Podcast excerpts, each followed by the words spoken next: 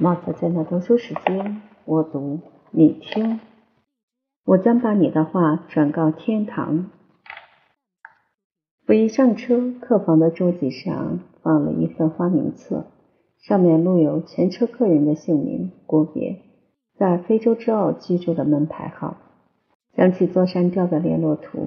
其后的几天，很多人怀揣着这张纸，在观景车厢聊天或就餐的时候。打过招呼之后，就拿出纸来，边看边说：“嗨，你好，我知道你是某某了。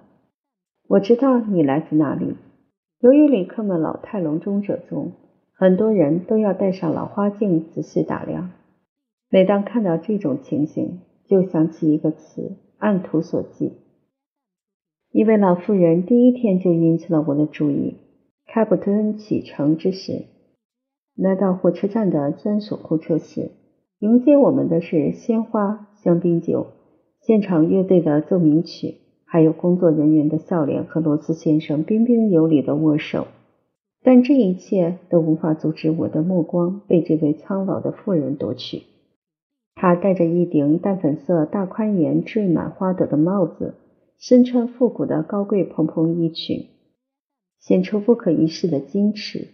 像跟喝罢下午茶从宫廷油画中走出来的老夫人，恕我直言，这略略带点戏剧性的滑稽。老妇人不看任何人，独自摇着长柄羽毛扇，款款而坐。要知道，天气可一点都不热。我在乘客花名册上难以确定这位老妇人的姓名。英国客人里没有这么大年纪的妇人。在车上乘客中年迈的女人里，有好几位都有可能是她，但无法确认。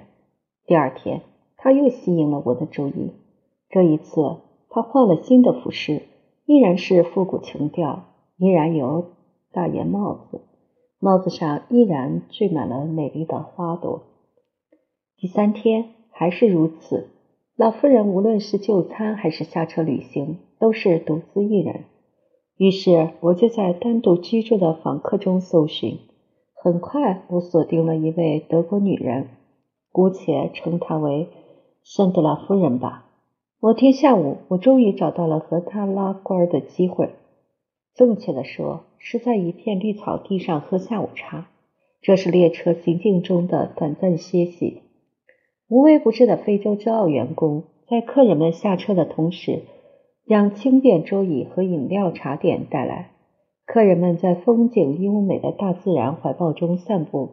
微微出汗时，服务员们就手脚麻利地把便携式桌子支了起来，椅子调到最舒适的角度摆好，咖啡和红茶恰到好处的煮沸，散发着醇香。精美的小点心在晶莹的托盘中摆出雅致造型。山德拉夫人拖着咖啡杯盏走到我的桌边，颔首问：“我可以坐在这里吗？”“哦，欢迎，请。”我说。经过这几天的观察，我发现山德拉夫人特立独行，不喜被人打扰。她年轻时应该是个美人，岁月无情地掠走她的美貌，但还是仁慈地把优雅的身段留给了她，成了一个质地坚硬、结构紧密的老女人。从她能妥帖地写入那些对女子体态要求极严格的旧式贵族女装中可见一斑。现在，她主动表露出攀谈意愿，我是巴不得的。老妇人坐下来，她穿着淡粉色的及地长裙，唯一露在衣服外的手腕舒展出平滑曲线。用大拇指和食指轻轻捏住镀金的杯柄，缓缓地把杯子送到嘴边，小口慢饮。他边喝边平视着我，面带礼节性的微笑，但眼神是犀利的。他说：“我喜欢喝黑咖啡，你呢？中国茶。”我碰碰面前摆着的白开水，说：“午饭之后我就不敢喝茶和咖啡了，怕晚上失眠。”森德拉夫人说：“失眠。”你看起来身体不错啊，也很年轻。我说谢谢，不过的确是不年轻了。圣德拉夫人摇头，现出霸道的样子，道。我说你年轻是有理由的。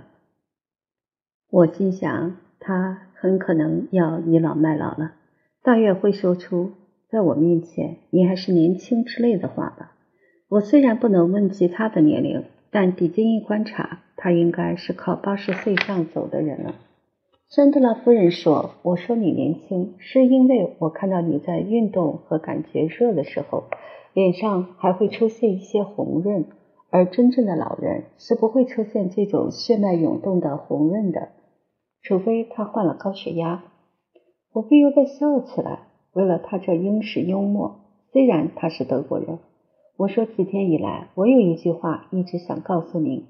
哦，什么话？请讲好了。他有些好奇。蓝色的眼珠由于苍老，显出一种略带瓷白的浑色。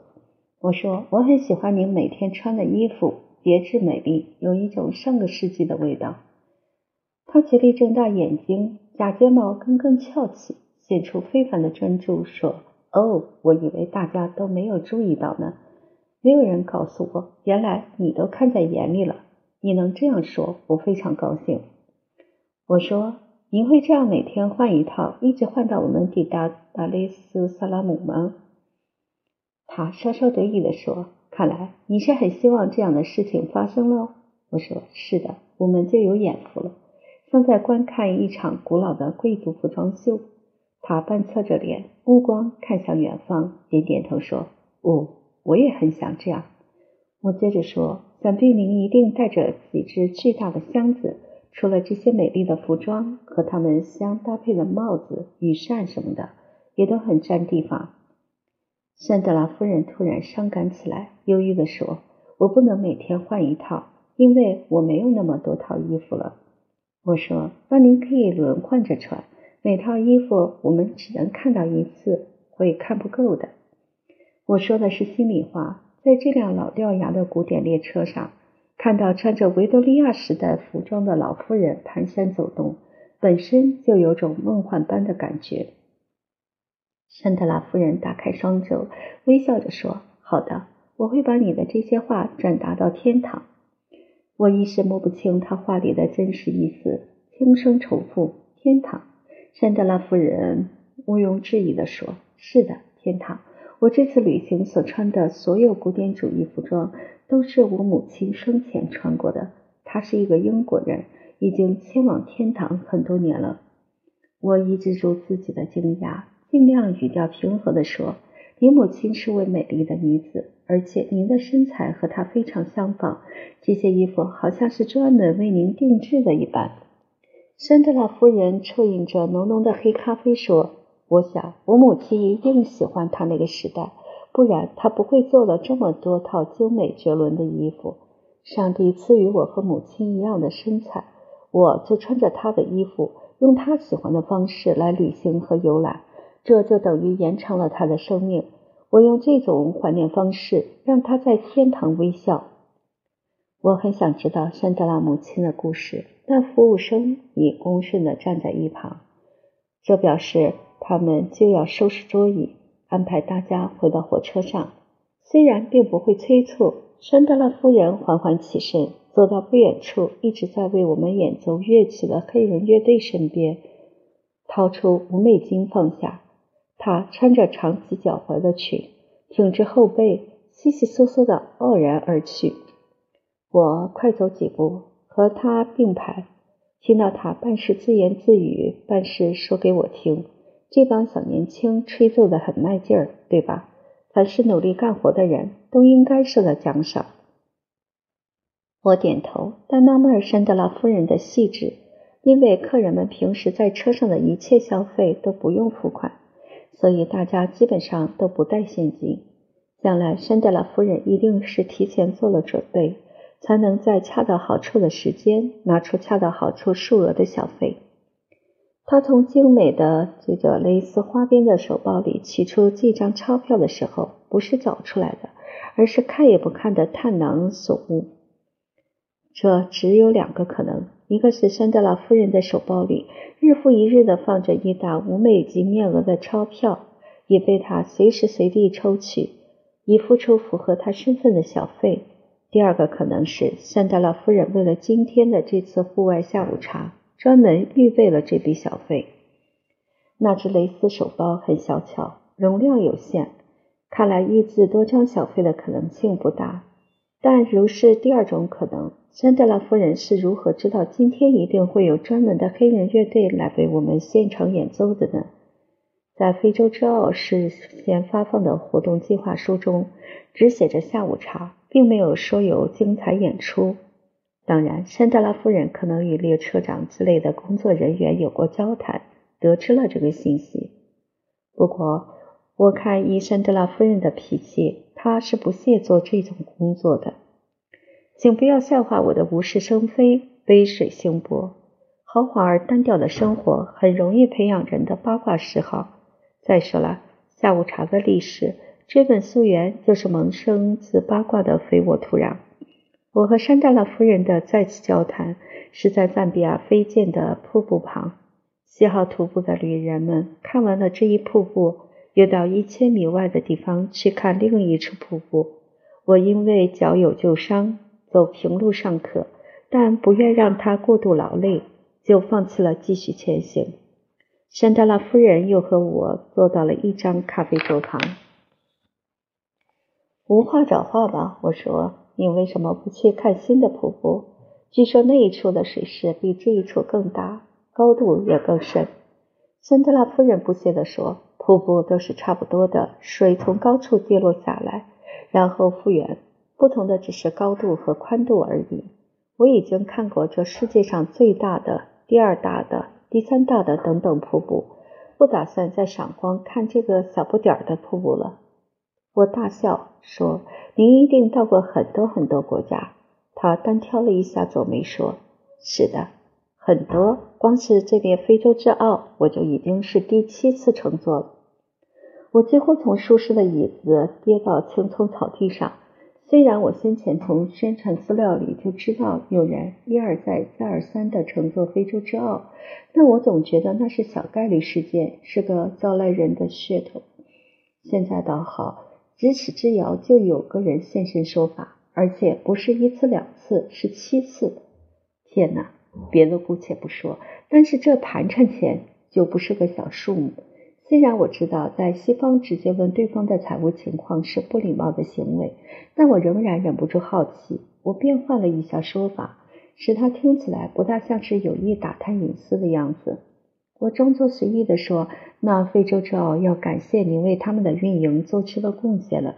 这七次的票款所费不菲哦。”他说：“是的，不过这算不了什么。”我在世界各处都有房产，从巴黎的市中心到欧洲某个小国的镇子，只要是我喜欢的地方都有。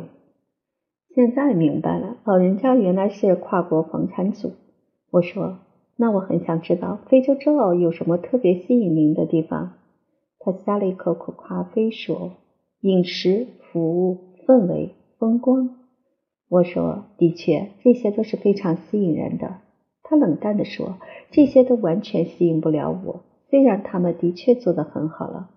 我是真正奇怪了。”我说：“既然这些都不足构成持久的诱惑，那是什么吸引您一次又一次的登上非洲之奥？”他轻轻着身体，拉近了我们之间的距离，凑到我的耳边悄声说：“我告诉你，东方人是摇晃。”摇晃什么意思？我莫名其妙，看到我满脸狐疑，他似乎有点气恼我的不理解，说：“不要这么大惊小怪。”是的，就是摇晃。火车车厢在行进中不断的摇晃，让我想起了母亲的摇篮。谁能在我们成年之后，让我们回到这种婴儿时代的美好感觉中？没有，没有任何人能有这种法术。就是我们的母亲还健在，她想做也做不到。她没有那个力气，我们也太大了。但是，请注意，蒸汽机车可以做到这种有节奏、有韵律的、充满了爱意的摇晃，又让人沉醉的魔力。我就是因为这个晃动，才一次又一次登上非洲之傲。至于半路上的这些小插曲，比如黑人乐队的演奏啊，徒步走向远处的瀑布啊，还有什么牵着狮子漫步等等，一看程序我都烂熟于心。他们没有任何新意，只是插科打诨的小把戏。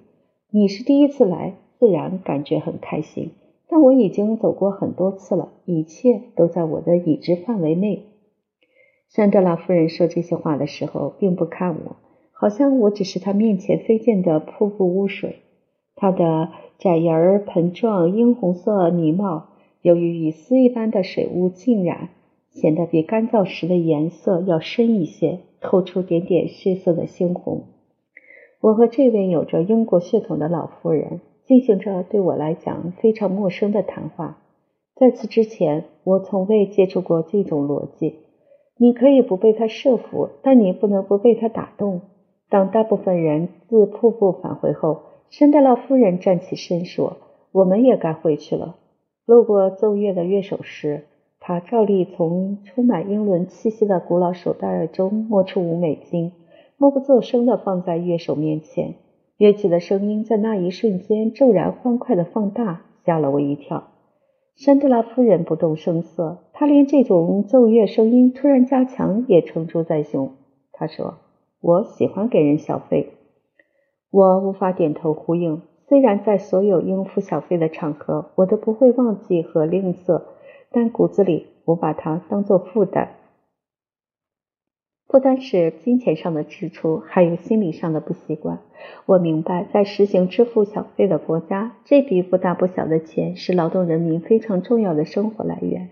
也就是说，我在理论上完全能够接受支付小费之必须，但在具体行动上。总有些心不在焉。山德拉夫人非常敏感，她立刻觉察到了我的回应不积极，莞尔一笑，用丝帕擦擦嘴道：“我知道东方人不习惯付小费，但是付小费多美好啊！只要付出一点点小钱，你就会看到另外一个素不相识的人对你笑脸相迎。如果你给的稍微多一点儿，就会换来那个人像服侍亲爹亲妈一样对你的倾心照料。”如果没有小费，你有什么法子能换来这一切呢？没有，所以小费是你和穷人之间的润滑剂。小费是神圣的。当天晚上似睡非睡之时，我想起了山德拉夫人的话，于是竭力把动荡的车厢想象成一只巨型的钢铁摇篮，把每一次铁轨的震荡都力求幻想为有一只男手将摇篮摇推动。这种想象几乎是痛苦的，我始终无法进入婴儿般的睡眠中，只好和山德拉夫人的美妙睡眠法告别。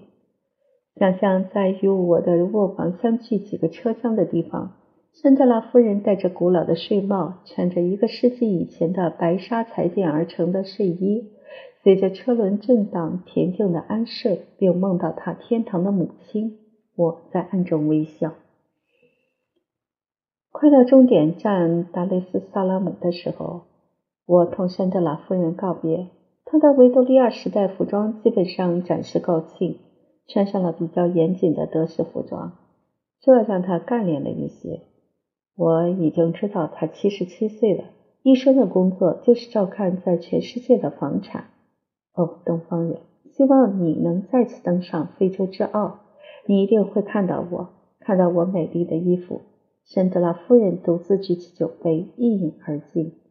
有时遥想，不知道山德拉夫人今年可曾再次登上非洲之傲。